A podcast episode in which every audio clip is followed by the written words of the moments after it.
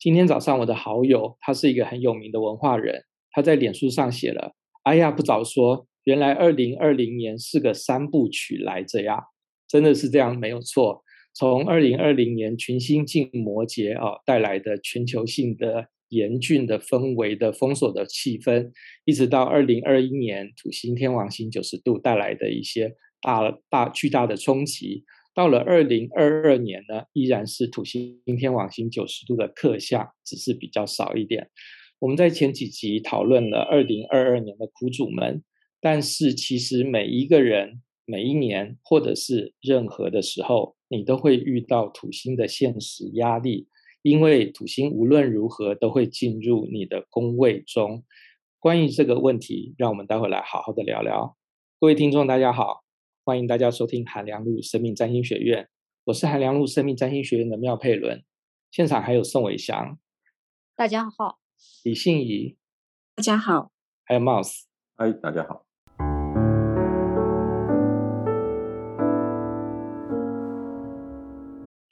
呃，我最近啊，这几个礼拜我在粉丝团转贴那个二零二二年占星运势指南的苦主篇，好，那这。既然讲到这个，那各位听众呢，如果说啊、呃、还没有去买这本书的，那提醒过年快要到了哦，赶快不要忘记去买哦。好，那我在转贴这个苦主篇的时候，我那时候心里就在想说，因为我们主要的苦主有四个嘛，啊，就是金牛、天蝎啊，然后宝瓶跟狮子。那我在转贴的时候呢，我心里就其实有一个预期啊，因为我在那个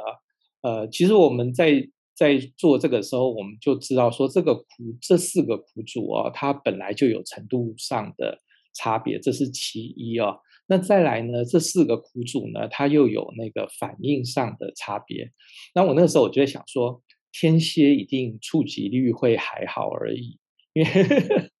因为天蝎天呃不是天蝎，对不起，我说了宝瓶，宝瓶的触及率还好，因为宝瓶就是一个比较默默的，他看完以后呢，就会。默默的说：“哦，的确，我们宝瓶啊是有点辛苦。那么天蝎的话呢，啊是会，因为天蝎真的是这二零二一跟二零二二年真的都很辛苦，所以天蝎们呢一定也会，天蝎们的触及触及率会很好。那么保平呢，哈是会还不错。可是我我在那个，我其实我在去年十一月我在。”写这本书的时候，我那我就说我这个规划啊，就是宣传的规划，脸书粉丝团的那个规划，其实我去年十一月我就已经想好了。那我那时候一边写，我就一边想说，哇，那个触及率哦，最高峰一定会落在太阳狮子。那果然哦，就是太阳狮子那篇一贴出来之后，就马上就是三级跳，然后就非常的那个。那个呃，就是触及率非常的高，然后大家也很努力的转贴跟分享啊。那我跟李信怡讲这件事的时候啊，李信怡就说啊，真的啊，就是这两年太阳狮子真的很辛苦啊哦。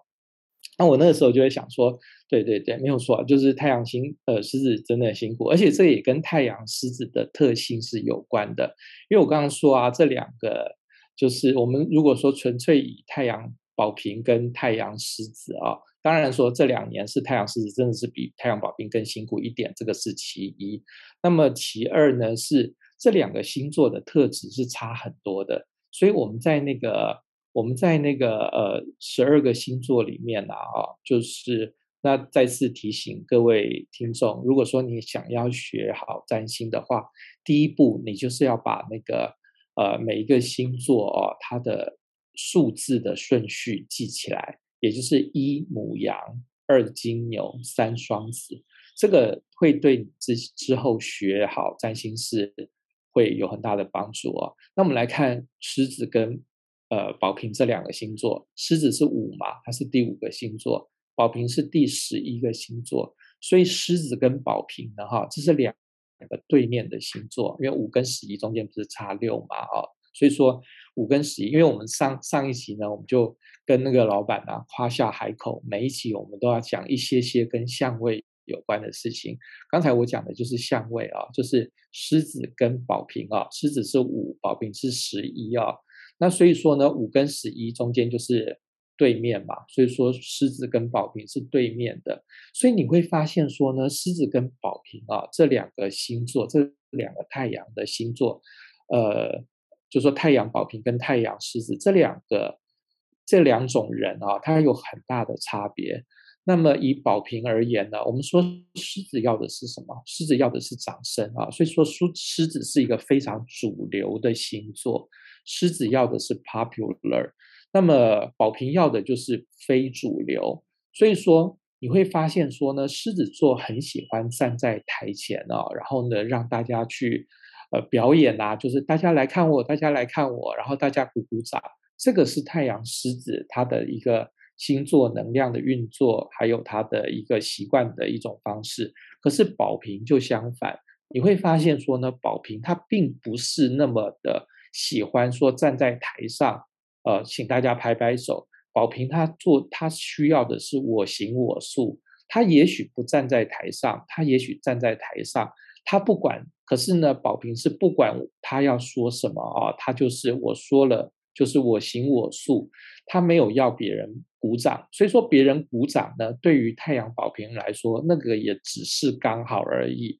那个不是太阳宝瓶的目的。可是太阳狮子就不一样了，太阳狮子的话呢，接受鼓掌就是它的目的。所以我们有没有发现说，如果说以相位来说啊，就是一百八十度的话呢啊，这两个星座要的是。同样的内涵，可是他们会用南辕北辙的方式来去要。好啦，那如果回到说，我从去年呢十一月在写这本书的时候，我就有预估到说，我这个就是我把这四个苦主哦，就分每个礼拜哦不同的苦主，把它贴在粉丝团上，一定一定绝绝对那个狮子篇哦会非非常的受欢迎。那果然哦，贴出来的时候呢，就是狮子篇就很快的被分享出去哦。因为这个，我觉得这个很可爱啊，这就是太阳狮子它很单纯的地方啊，就是说它今天呢，它受了苦之后呢，其实呢，我们也需要去鼓鼓掌的。所以各位同各位听众啊，如果说你是太阳狮子啊，那我现在为你鼓鼓掌。那这两年真的辛苦了。那如果说你是呃，如果说你是太阳狮子的话，那赶快把我们的。上次呃，就是粉丝团那一篇二零二二年苦主篇狮子，赶快分享给你的朋友，让大家知道你有多辛苦哦。好，就就不过其实就是一基于这样子啊、所以说我们的那个也很感谢大家，我们的那个二零二二年的苦苦主狮子篇就是一飞冲天啊、然后呢，我在看这个苦主苦主们的哭诉的时候呢。就哎，那当然啦，各位听众，如果说你身边啊，你的另一半啊，或者是你的小孩啊，或者你爸妈是太阳狮的话，不妨现在就起身给他一个抱抱啊，这个是需要的。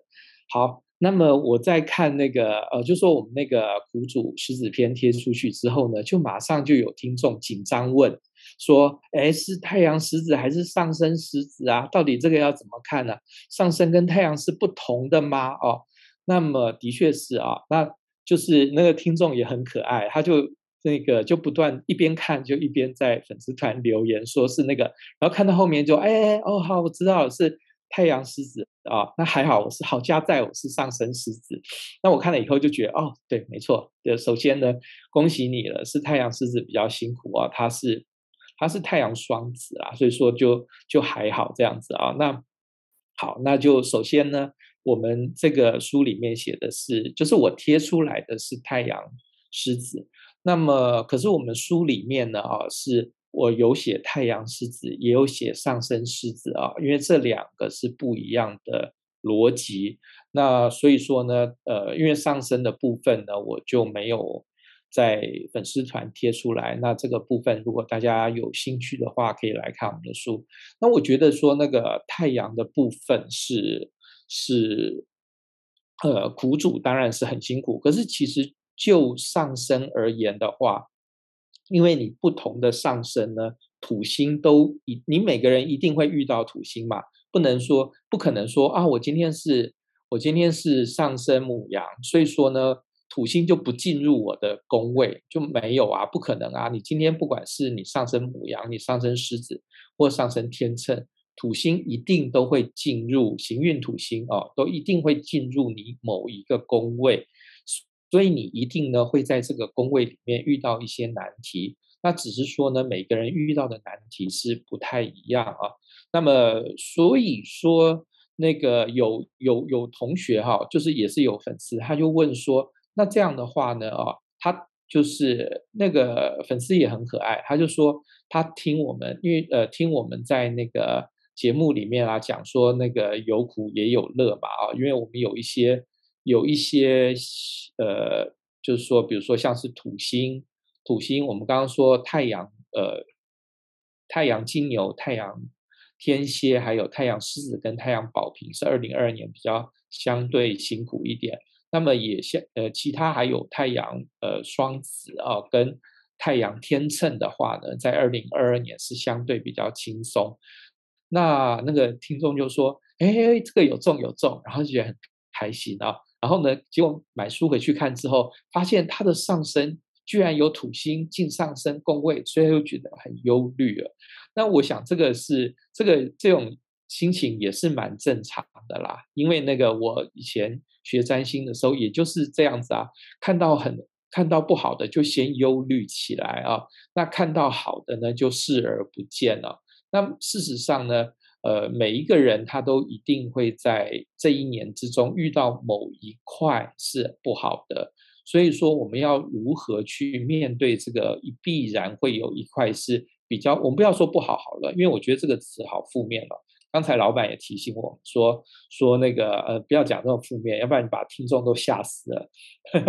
对，所以说事实上不是这样子啊，就是说它会有一块是比较需要你下苦功，然后比较辛苦的地方啊。可是我私心呐，我虽然写的时候。那个还是都有很悲天悯人啊，觉得说每一个上升都嘛有他苦的地方。可是呢，我觉得还是会有一些的上升的星座会格外的觉得比较辛苦，因为呢，土星进入某一些宫位的话，它的确会带来比较大的一个影响力啊。好，那么请呃李信仪来帮我们谈一谈，说你觉得哪一个上升？在二零二二年会因为土星的关系而感到压力更大。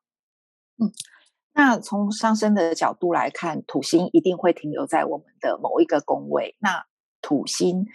通常来讲就是。走完一个星座三十度是两年半的时间，所以一旦他进了我们的某个宫位，他大概也是停留两年半左右的时间，绝对会让我们非常的有感。那进了哪个宫位会最让我们觉得辛苦呢？其实从我们在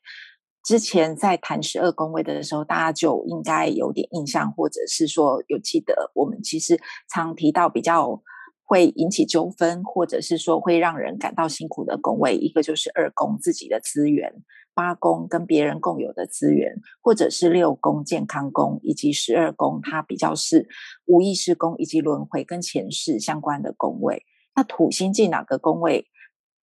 行同样的行运土星进这几个宫位也是相对比较有挑战性，或者是会带来比较多考验的时候。那在这几个里面，其实我自己觉得土星进十二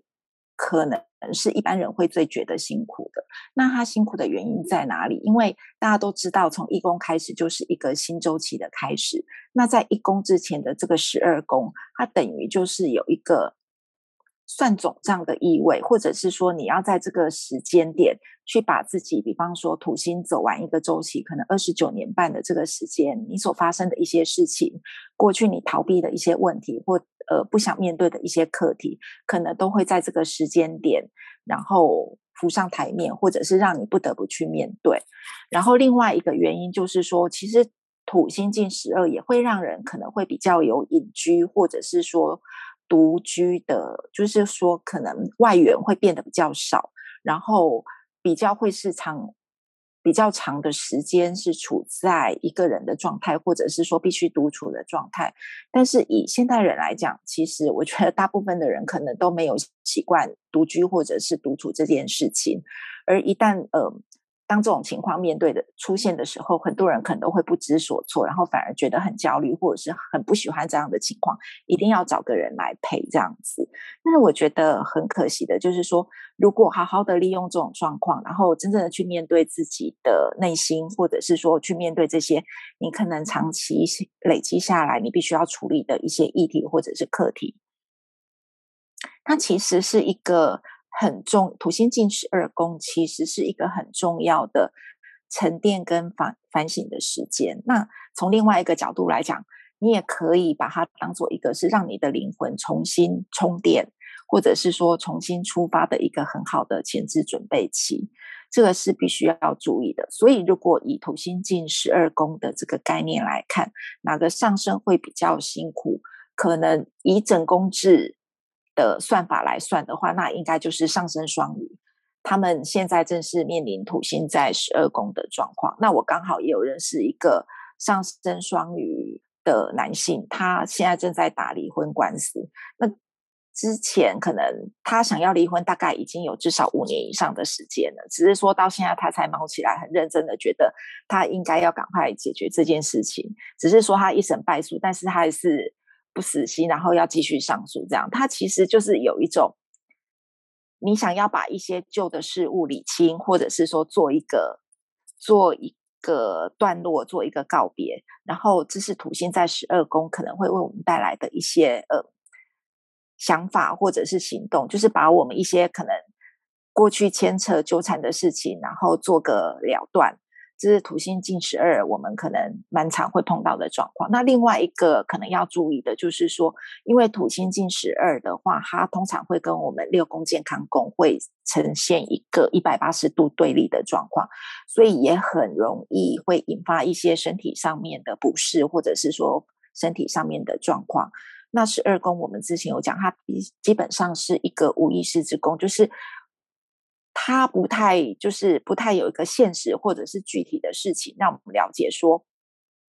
比方说他二宫资源是很明，二宫的个人资源是很明确的，八宫的共有资源也是很明确，那六宫代表的健康代表的工作也是很明确，但是十二宫的事情是大家很难有一个具象或者是说一个明确的描述，所以在土星进十二宫生病的状况，就会觉得嗯。特别的找不出原因，或者是说特别会纠缠的比较久，然后也是因为这样子会特别让人觉得辛苦，或者是说不开心。那其实好好的沉潜下来，度过这段时间，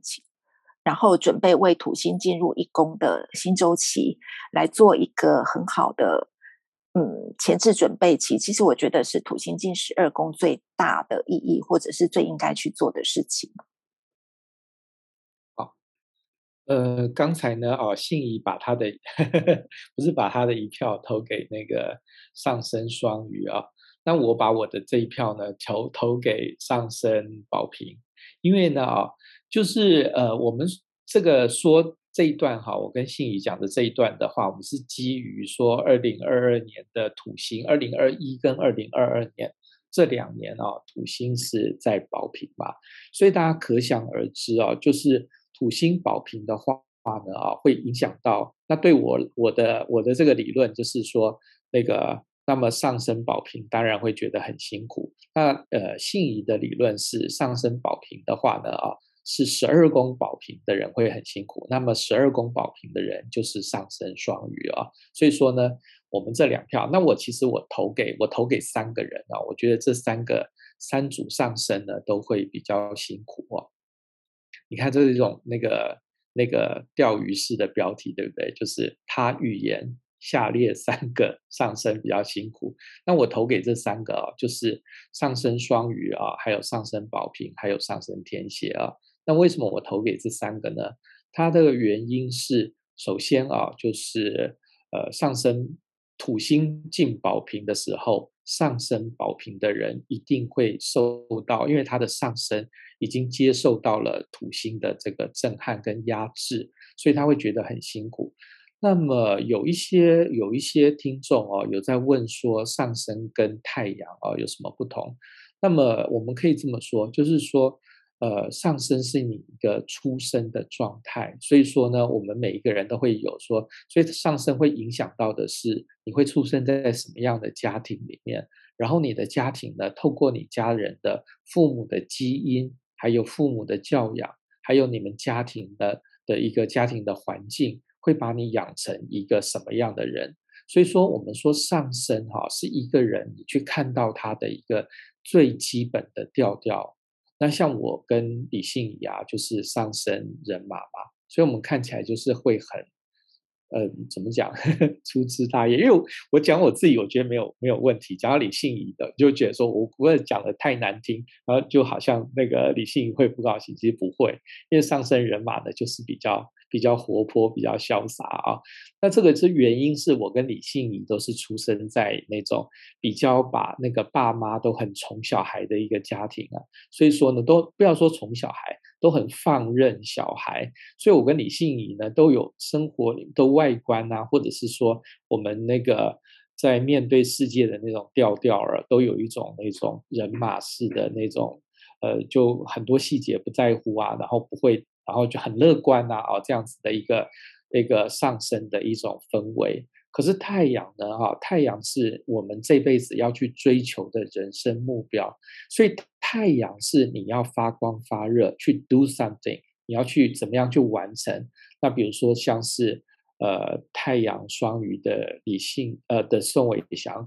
这辈子就是要来。那个慈悲为怀哦，然后来普度大家，然后为大家呃疗愈大家。那像是太阳处女的我妙佩伦呢，就是像晚娘跟公务员一样，然后不断的要求大家，要求宋伟祥每个月都要交给我那个课程须知啊，写不好要退稿啊啊。所以就每个人的太阳啊，它是发光发热，然后它是。会去，你要去追求一个这样的人生目标，可是上升不是，上升是我们从小就被家庭啊，还有童年环境养成的一个自然而然的调调。所以说呢，土星当土星跟你的上升啊是同样的星座的时候，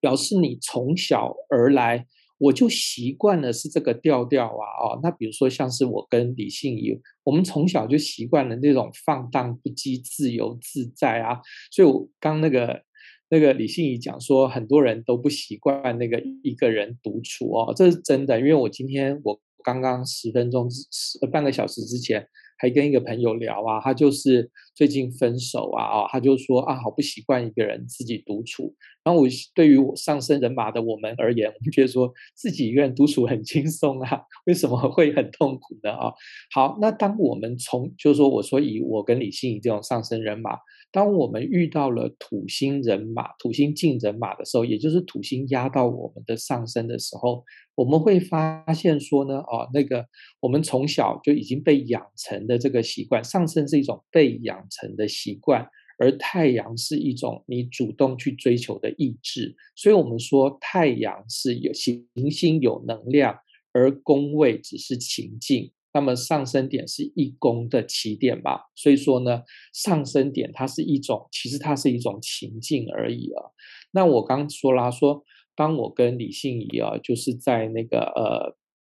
就是在土星进人马压到我们上升人马的时候呢，我们一贯而来呢，觉得那种生活啊，然后可以自由自在啊，轻轻松松，然后大而化之的事情，遇到土星来压，它就会让我们去质疑说，它会用土星的现实力量来质疑说，那你这样子真的可以过下去吗？你这样真的可以，呃，可以，可以，呃。可行吗？哦，那你这样真的不会饿死吗？那么回到说，二零二一年跟二零二二年啊，土星是进入宝瓶。那么土星进入宝瓶呢，对于上升宝瓶来说，就非常的压力很大了。因为上升宝瓶它的童年环境都很特殊，比如说像我们的。韩老师的妹妹啊，韩良义，她就是也是上升宝瓶嘛。上升宝瓶呢，他们童年是在一个比较特殊的一个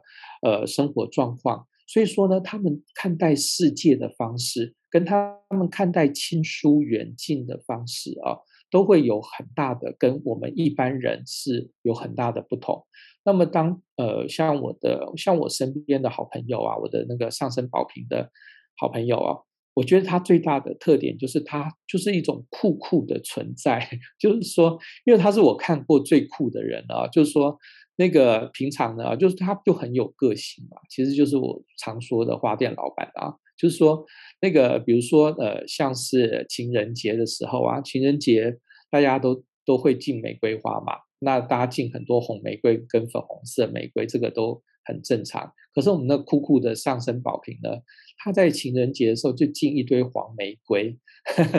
因为他觉得红玫瑰很怂。黄玫瑰比较酷，那那我就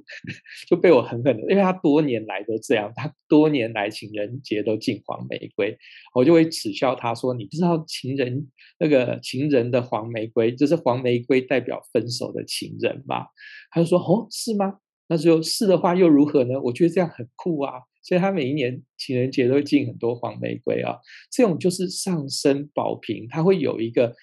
比较异于常人的一种。”一种上升的一种，它自然而然会散发出这种调调。那么土星进宝瓶呢？哈，压到上升宝瓶的时候呢，土星的现实力量就会直问上升宝瓶一件事，就是你这样子真的不会饿死吗？你这样子真的可以撑下去吗？你到底要上升宝瓶的酷，到底是可以酷到说饿死也没关系吗？那么这件事情的重要，并不是说让上升宝瓶就从此而变得很妥协啊，或者是这个你也做不来啊，因为它上升就是宝瓶，它妥协不能够妥协到哪里去。可是土星呢，借由现实的力量，会去逼问上升宝瓶啊，就是说你这样子可以吗？或者是说，要不然的话，你要不要做个转型？或者是说，你要不要做一个稍微的改变？可是依然还是你要保持上升宝瓶的这种酷酷的，然后非主流的状态。可是你要想到说，我可以借由这个土星啊进宝瓶的这种现实呢啊，去让你做一个转化。这个转化是很重要的，因为呢，如果不是借由土星的这个提醒啊，土星就是就是教官嘛哦，就拿着一条教鞭去鞭打。上升宝瓶啊，说那个说啊，你这样子应该要应该要，呃，就是面对现实吧，get real 吧。然后上升宝瓶就要借由土星啊，去好好的去思索说，好，那我依然是上升宝瓶，可是呢，我也依然不要让自己饿死啊。这个是上升宝瓶这两年会遇到的议题。所以说呢，我把我的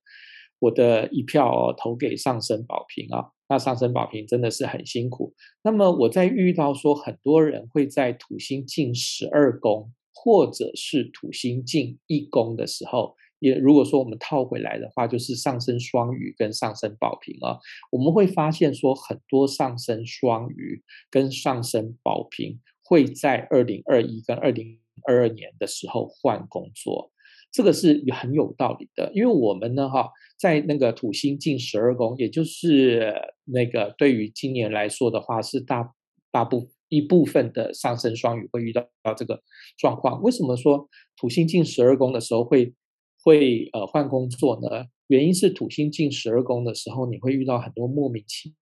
妙的事情。土星哈，土星它是现实之星，那么可是十二宫呢，它是一个。非现实之宫，所以说所有的现任何的行星，包括太阳、月亮、水星、金星都一样啊。它进入十二宫的时候，这个星就没有办法发光发热。那大家都在想啦，就是我们之前的不断的抱怨啊，土星该死啊，我不要土星啊，我我十颗星，我可不可以只要九颗星就好？我不要土星啊。可是问题是，土星就是现实。当你的土星进了十二宫，它没有办法发光发热的时候呢，这个土星你的现实就会混乱。那你现实混乱的时候，你就会发现说啊，其实现实还是好的啊，因为现实是规律啊。那如果说我的现实，我们其实土星进二宫，像我前两年土星进二宫，就觉得很穷嘛。那觉得很穷，那就赚钱就好啦。那或者是土星进三宫，那现在我土星进三宫，就觉得寸步难行。那怎么办呢？在家写书啊。所以土星进任何的宫位，它都有一些建设性的好的地方。可是土星进十二宫，十二宫是非现实施宫哦。所以说土星进十二宫的时候呢，你就会遇到说我的现实被颠覆了。那么现实被颠覆，你就会发现说呢，啊。这个世间忽然变成一个没有逻辑的地方哦。那我刚刚说那个我那个 花店老板，他就在土星进十二宫的时候，就遇到一件很荒谬的事啊，就是最近不是天气都很冷啊，那他的那个家里的猫哦，就就有点反正就有也是有点身体不舒服啊，他就每天就抱着猫在被窝里面都不起床啊。土星在十二宫，也就是双生双鱼跟一部分的上升宝瓶，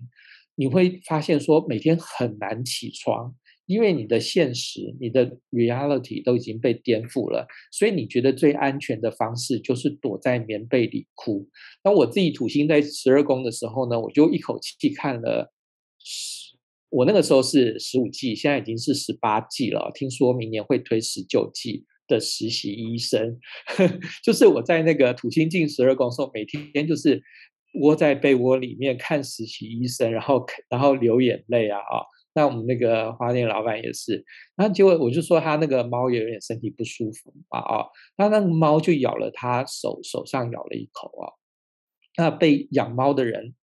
哪有不被猫咬或者是不被猫抓的呢？所以这根本不是什么大事啊。结果呢，他就想说，那就被被咬就被咬。结果没想到呢，那个伤口哦，就居然越变越大。后来他整个手背都肿起来啊，变成说呢，还好他住在那个长庚附近啊，所以说他就变成说去看医生。然后医生说，哇，你这个很严重哎，就变成说呢，他要去打那个抗生素。然后还在在他手上接一个那个接头啊，就是变成生化人。然后呢，就说啊，那你每天来打一个小时这样子。结果没想到呢，那个这样打也没有用，他手就越越肿越大。后来呢，他就去，就那个医生看就大吃一惊，说啊，不行不行，你要住院。所以他就在长庚医院住了一个礼拜还是两个礼拜啊。所以你有没有发现，刚李欣也有讲说。土星进十二宫，你会有一种幽闭的状况。那我那个上升宝瓶的这个朋友啦，就是花店啊老板，他就说说，哎，我之前一直很羡慕，说别人可以隔离哈，然后呢都可以，就是不要见到人，他不想见到人，然后可以什么事都没做，都不做，不去面对，就没想到呢，我竟然呢，就因为说被我们家猫咬到啊，然后我就变成说必须隔离在医院里面，所以说这个就是。所以说我我也把那个这个我的一票也给上升双鱼啊，就上升双鱼真的也会很辛苦，因为有很多的上升双鱼啊，还有上升宝瓶一部分的上升宝瓶，这这两年呢啊都会遇到土星进十二宫啊。好，那么另外一票呢，我要给那个。上升天蝎啊，因为这两年有很多的上升天蝎呢啊，土星会进四宫，那四宫是家庭宫，所以会遇到很多家庭的问题。呃，遇到家庭的问题的话呢，哦，就其实我们家庭啊，家庭生活是，嗯、呃，我们一个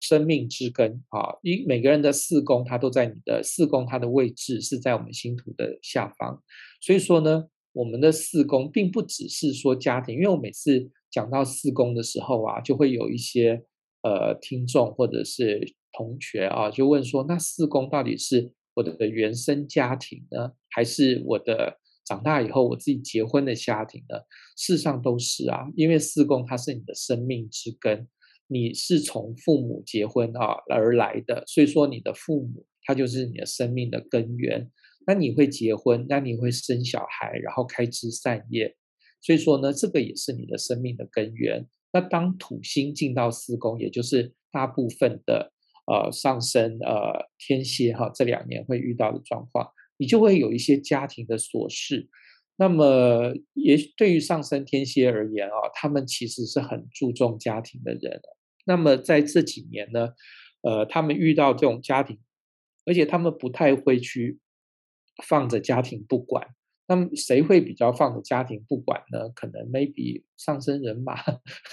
像我就，其实我其实我家里出问题的时候，我还是会管啦。可是管的不像上升天蝎这么的明显，因为上升天蝎他们是出名的注重他们的血缘的关系的的人啊，所以说呢，他们就会呃会遇到一些其他的，他们在家庭上不是说注重血缘关系，而是。上升天蝎的人呢，他们的家庭生活是比较异乎常人的。好，那这样异乎本来异乎常人就比较辛苦，那现在土星又进入他们的四宫，那就会有更多比较呃出乎意料的，不是出乎意料啊，是沉重的压力。而这些沉重的压力呢，往往外人都是不得外人所知啊，因为它有点奇特，可是它依然是陈旧的压呃沉重的压力。所以说呢，我把我的这三票呢投给这三个上升啊，那你们真的是辛苦了。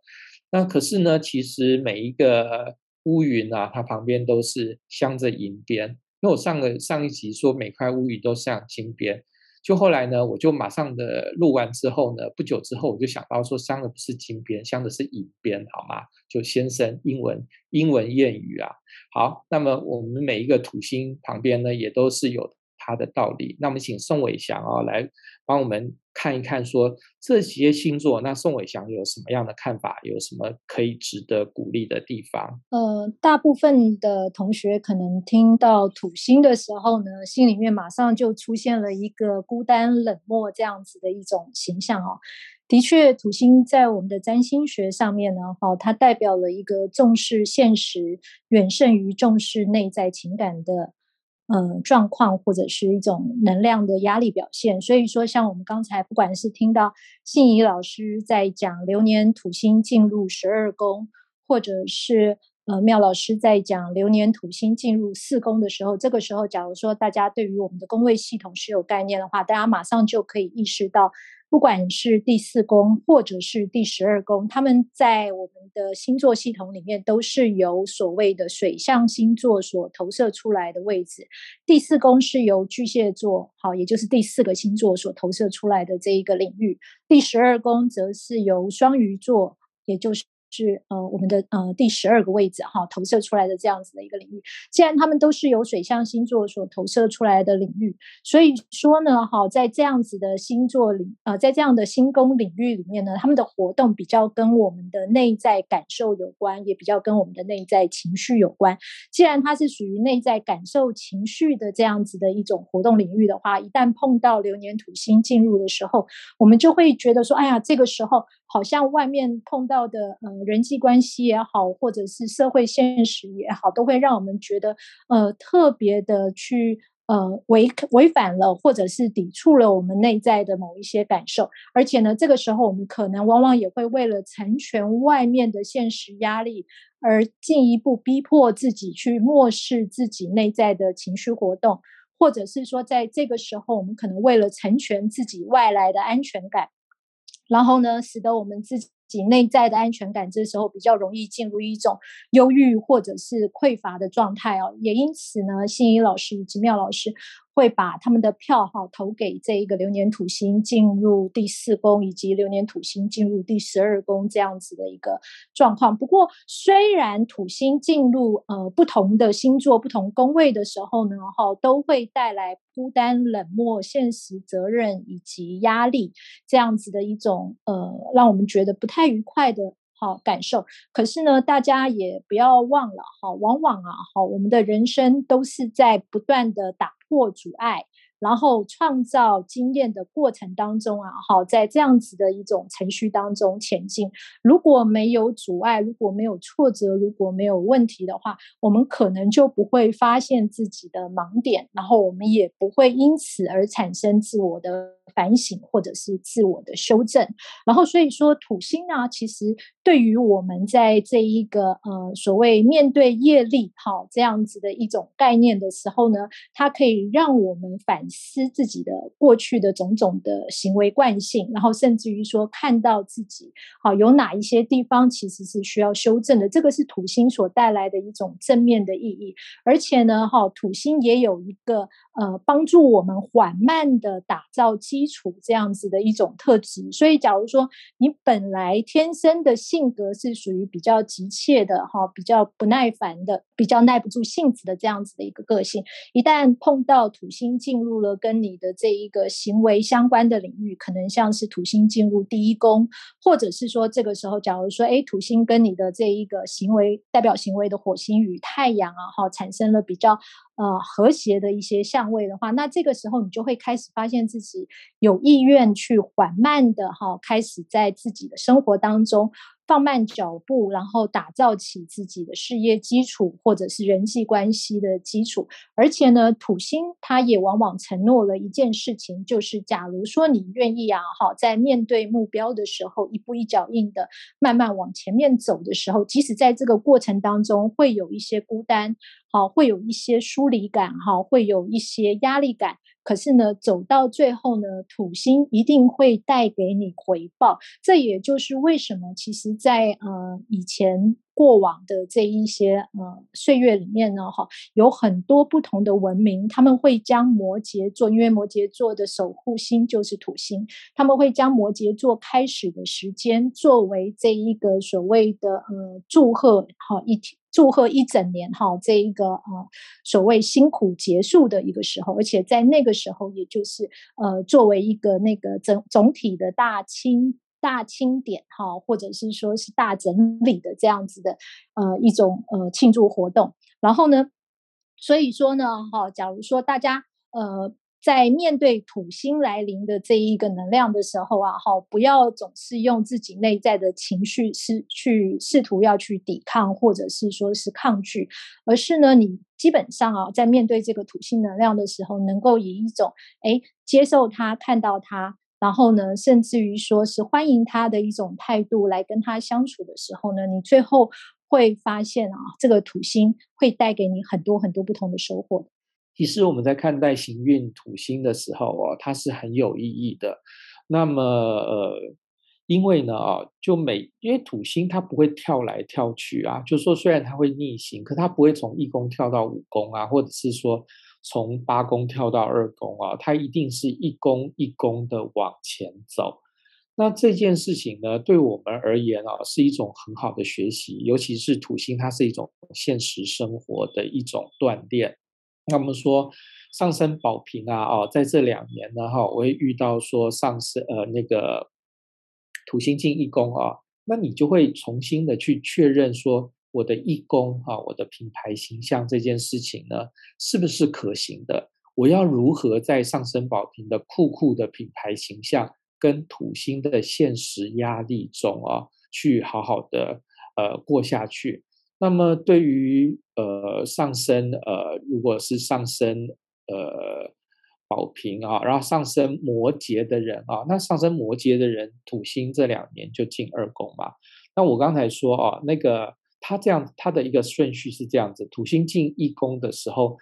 你去好好的思考，你这个生而为人啊，我今天身为一个太阳人马的。啊，妙配论啊！我在土星进一宫的时候，我好好的去思考了我这一宫的自我形象跟个人品牌之后，之后呢，我就如果我想得很透彻啊，所以我刚刚说很多人会在土星一宫的时候换公司啊，那我就是我就在土星一宫的时候换公司。我们南瓜建立的时候，我就是土星一宫的时候，他一掠过上升点的那个礼拜，徐慧芝就找我们开的这家公司啊，所以说。在土星进一宫的时候，你的任务，土星的任务是好好的建立起你自己的品牌。接下来呢，就进土星会进入二宫。土星如果说以最规矩的呃这个平均分工的状况的话，土星在一个宫位时间大概待两年多，两年半。那土星你如果说在这个好好的，在这个土星一宫的这两年半，好好的打好了，说我个人品牌，我的个人形象的这个。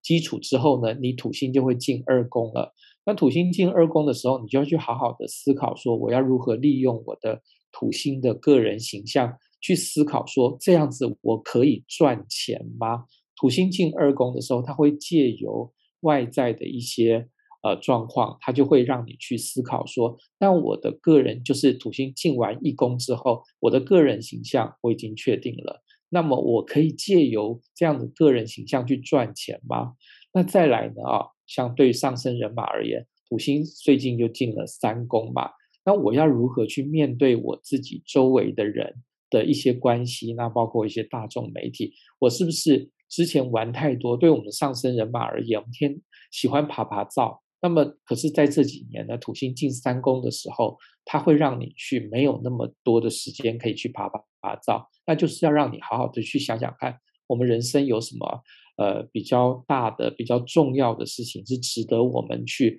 那个去爬爬照。因为那个这今天啦，今天那个罗美华老师啊，还在还在跟我讲说，那个就是应该要去最近要去逛 IKEA，那我说最近应该要去看骇客任务。就就变成说，可是因为我们最近那个他也是上升人嘛，我们都很少于爬爬照嘛，就想说啊，这样子好困难，然后要二选一。所以其实呢，也就是土星进三宫的时候呢，你就会遇到说啊，我必须要在众多的这些爬爬照里面，我只能选一样的时候，你要选什么？也就是说，土星从一宫走到二宫，它是延续着一宫的议题；从二宫走到三宫，它延续了二宫的议题；从三宫走到四宫呢，它又延续了三宫的议题。所以我们在看待土星进入任何的宫位的时候，其实就是每一个宫位，你都如果踏实的好好走的话，它是可以延伸走到下一个宫位。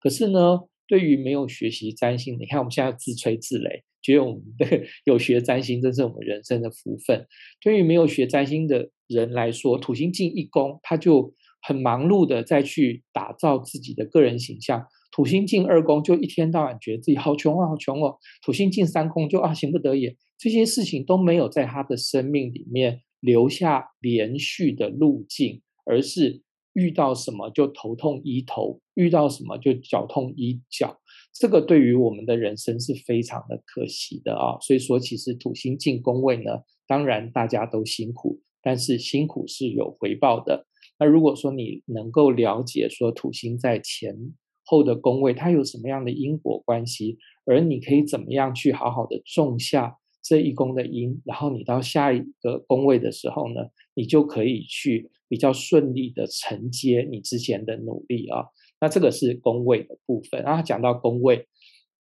就要来宣传我的新课了啊。我们在二月的时候呢，会推出那个。呃，十二宫位的课会在每个礼拜三的晚上八点到九点半啊，它是一个线上课程啊。那在这个线上课程里面呢，我们会花十二个礼拜，就是十二个礼拜三的晚上，那在线上跟大家详细的讲十二个宫位是什么，还有呢，太阳、月亮、水星、金、火星、木土天海冥，在每一个宫位哦，它会有什么样的生命状况。我刚才有说，就是说太阳跟上升的不同，或者是说行星跟宫位的不同哦，在于说行星是有能量，可是宫位呢，它是一种情境。所以说呢，你的宫位里面有星的时候，表示说呢，这个你这辈子会有很多的的一个生命中的戏码会在这个宫位中上演。那我常说啦，就是说其实我们看那个星图的时候，就会有一种。就是它是第一个会让你很有成就感的一个一个学学课啊。我们在学本命星图的时候，因为我们每次都有都有新同学问，那我也觉得说，呃，这个议题是很有趣的。就是说，呃，就今天还有有同学在听众在粉丝团问说，那个有没有办法买到入门三书啊？那么其实因为我们当然啦，就是说那个。入门三书是我们好久以前组的一个套书，那现在已经就卖完了，就没有。可是入门三书就是我们把我们之前的出过的入门的书，把它组成套组，那那个单书都有啊。那么我如果说你想要学入门的书的话呢，应该是要学三件事情：一个是行星落在什么星座，一个是行星落在什么宫位，一个是行星与行星之间有什么相位。那十二宫位啊，就是我们现在那个礼拜三的课是十二宫位吧？那么这个十二在星座宫位相位的这三个面相中呢，最好学而且最立即的有成就感的就是宫位的课。那么，呃，有听众有一个困惑，就是说，那到底说我没有学行星课啊？就是说我们之前那个。前一季呃，前两个月吧，我们有开那个十大行星啊，他们之前也有开入门课啊。那我们那个十大行星是讲行星落在星座，那我没有上那个课，有没有办法来上宫位课呢？答案是可以的，因为在这个基础的这个三个占星架构，也就是星座、宫位、相位这三个课里面的啊，你可以挑任何一个开始上。那么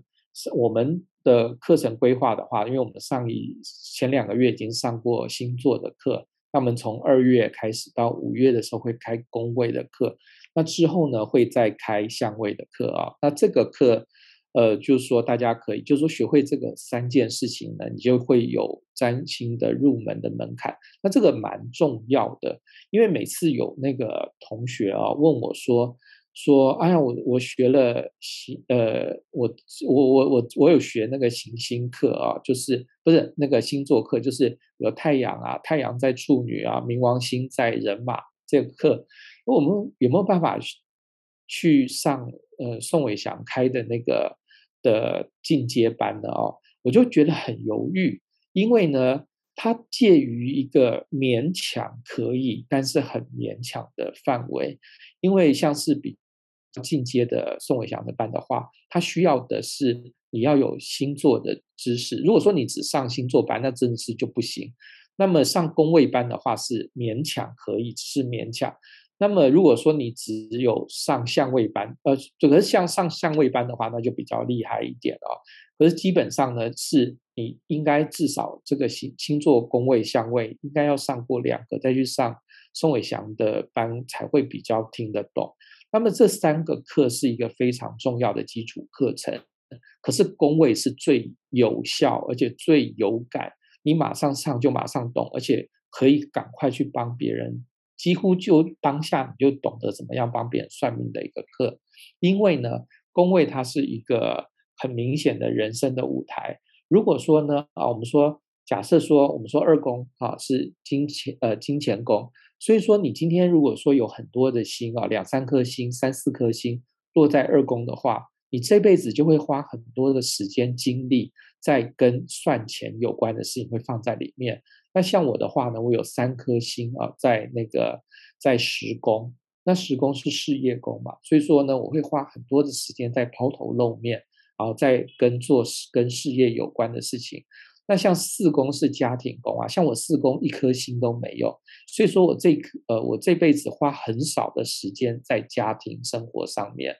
所以说呢，你在所以这个十二个宫位，如果说你是占星素人啊，占星占星新手的话，是可以很建议你来去当成一个占星的入门课。那像我就因为最最近就蛮多人问说啊，那我到底可不可以上什么课啊？那我在想说，我跟我当初啊，在跟那个韩老师上课的时候，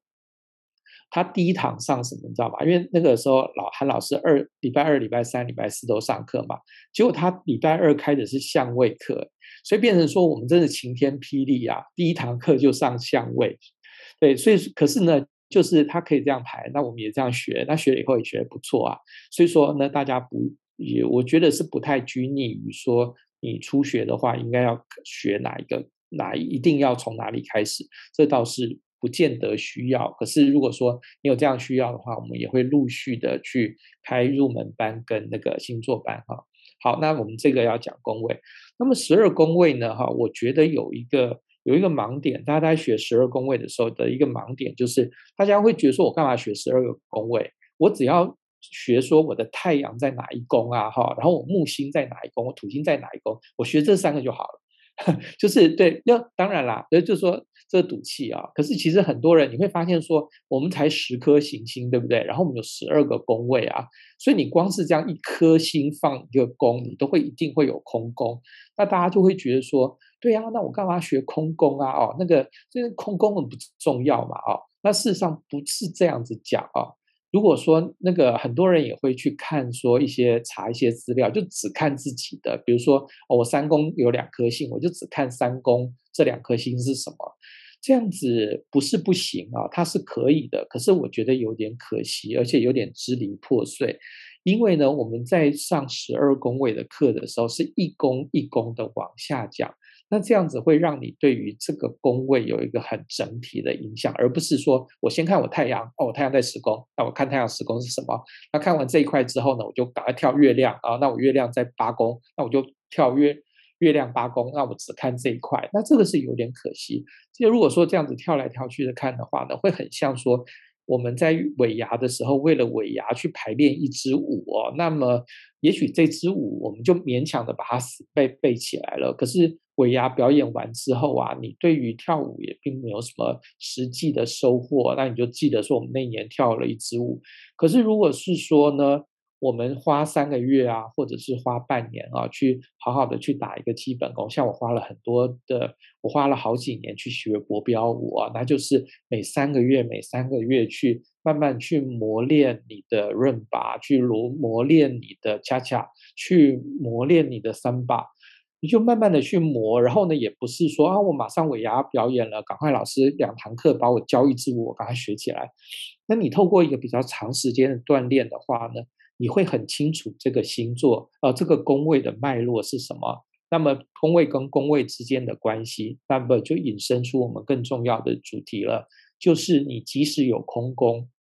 可是我们你还是会有行运的心境你的星座，对不对？像我们刚才说那个。刚才信仪推了那个上升双鱼的苦主，我推了上升宝瓶的苦主。也许他十二宫跟一宫都没有星啊，可是当他的土星进十二宫，他土星进一宫的时候，就有很多的一些让他很震惊的事情跟现实的压力发生。那如果说你有学过十二个宫位的话，你就会更为清楚的知道说，哦，那我要如何去面对它，以及它的真正的意涵是什么。所以说呢，就呃也很推荐大家来学这个宫位啊。好，那再来哈，就是那个有几个，因为我们有一些新的听众，那我就提醒大家，就是说我们每个月的早十号的早上十点，我们会公布下一个月的课程啊，所以大家记住哦，就是实时啊。每个月的早上十号跟呃每个月的十号早上十点我会公告，那我们公告的我们的课程都是放在活动通上面，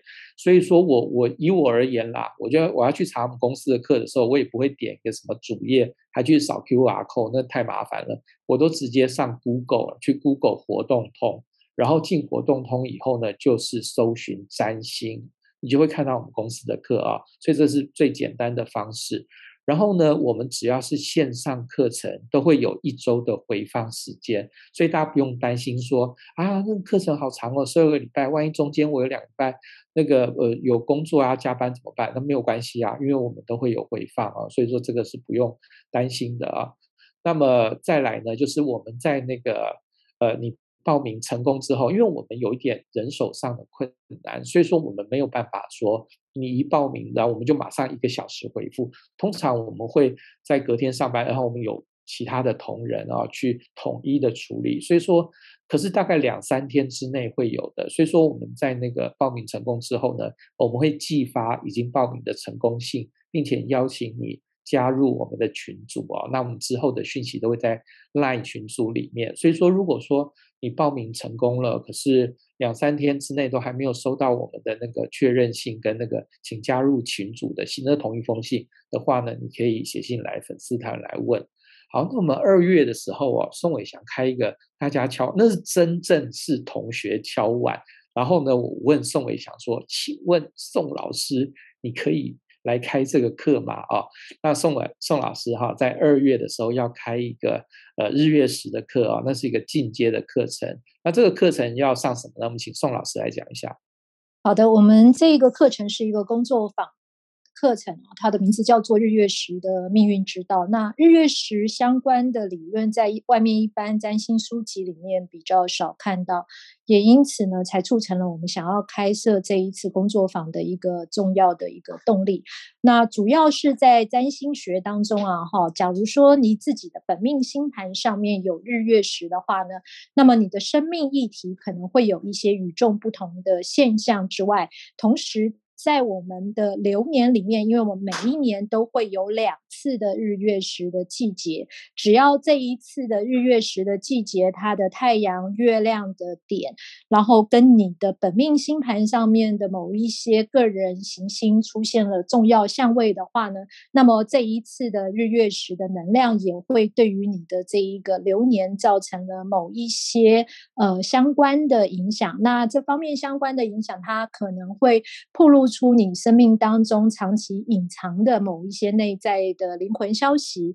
或者是说啊，哈，去替我们的人生打造出另外一个兴奋的开始。不过有时有的时候呢，它也代表了一个困难时期的这一个出现。所以说，在我们这一个课程里面，我们除了去跟各位同学介绍日月食对我们个人命盘的影响之外，也会向各位同学介绍，如果说，哎，今年的日食或者是月食的点跟你的这一个本命星盘出现对应的时候呢，它可能会带给我我们什么样子的影响？同时呢，我们也会在这一次的工作坊里面跟各位同学介绍一个。呃，可能在台湾的占星学习者比较少听见的概念，也就是产前日月食点的这样子的一个概念。所谓产前日月食点，它也就是说，呃，代表的就是。呃，在我们出生之前，好，最后一次的日月食它发生的时间点，它其实暗示了我们的灵魂进入到我们的身体的一个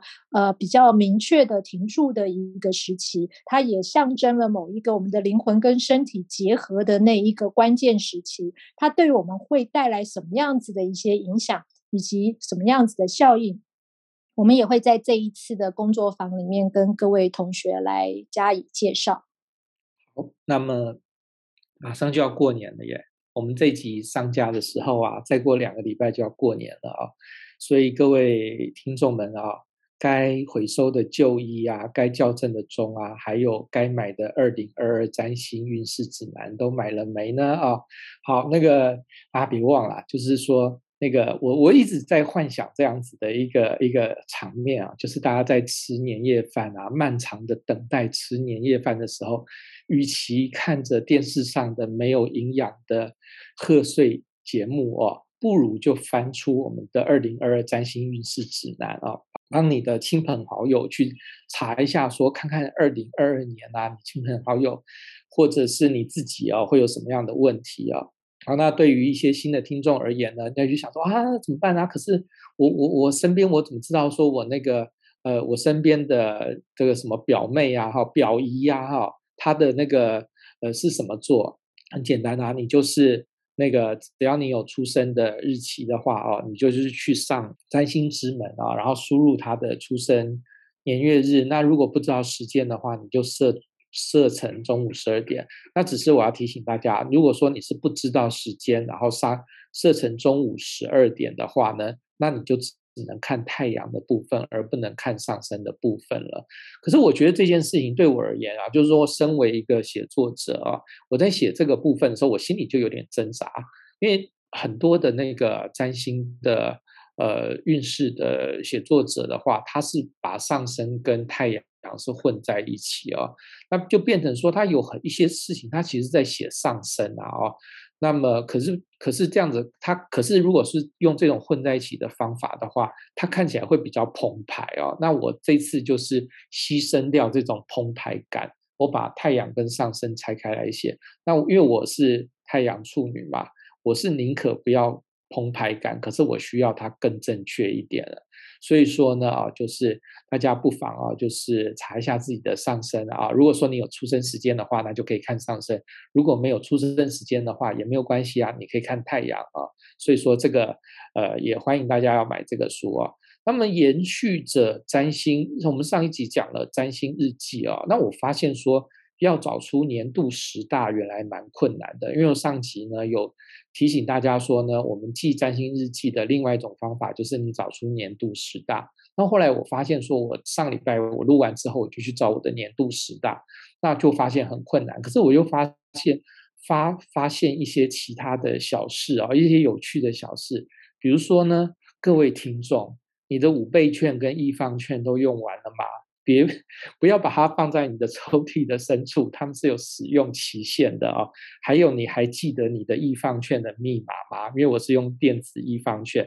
我有一天呢，就是想说，哇，我难得我什么券都没抽到，我抽到一个易放券，结果走到成品之后呢，我发现我忘记密码，这个也是啊。所以说呢，你如果有五倍券的话呢，别忘了要把它花掉。那如果说你是用电子易放券的话，赶快找出你的密码啊。那么对我而言，那我就稍微上次我就稍微反省了一下说，那这样写年度十大，如果我都找不出十大的话怎么办？我后来就想到一个技巧，哎，就是说，如果说我今天在写占星日记，我觉得这件事可能是重要的，我就加一个星号。那这样的话，我们以后来找的话会比较方便。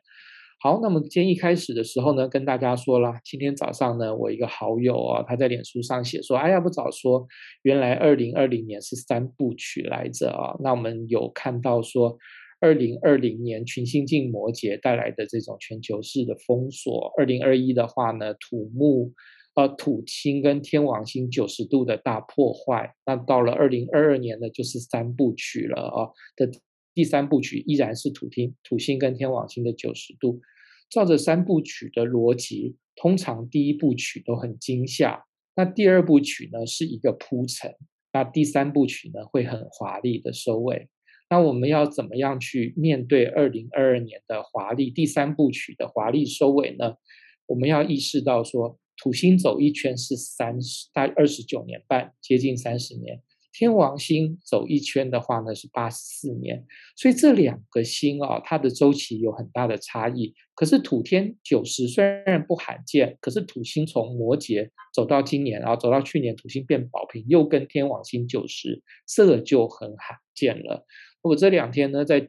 整理一些占星的笔记的时候，看到韩老师有说一句话：土星跟天王星九十，它是一个命运的交叉口。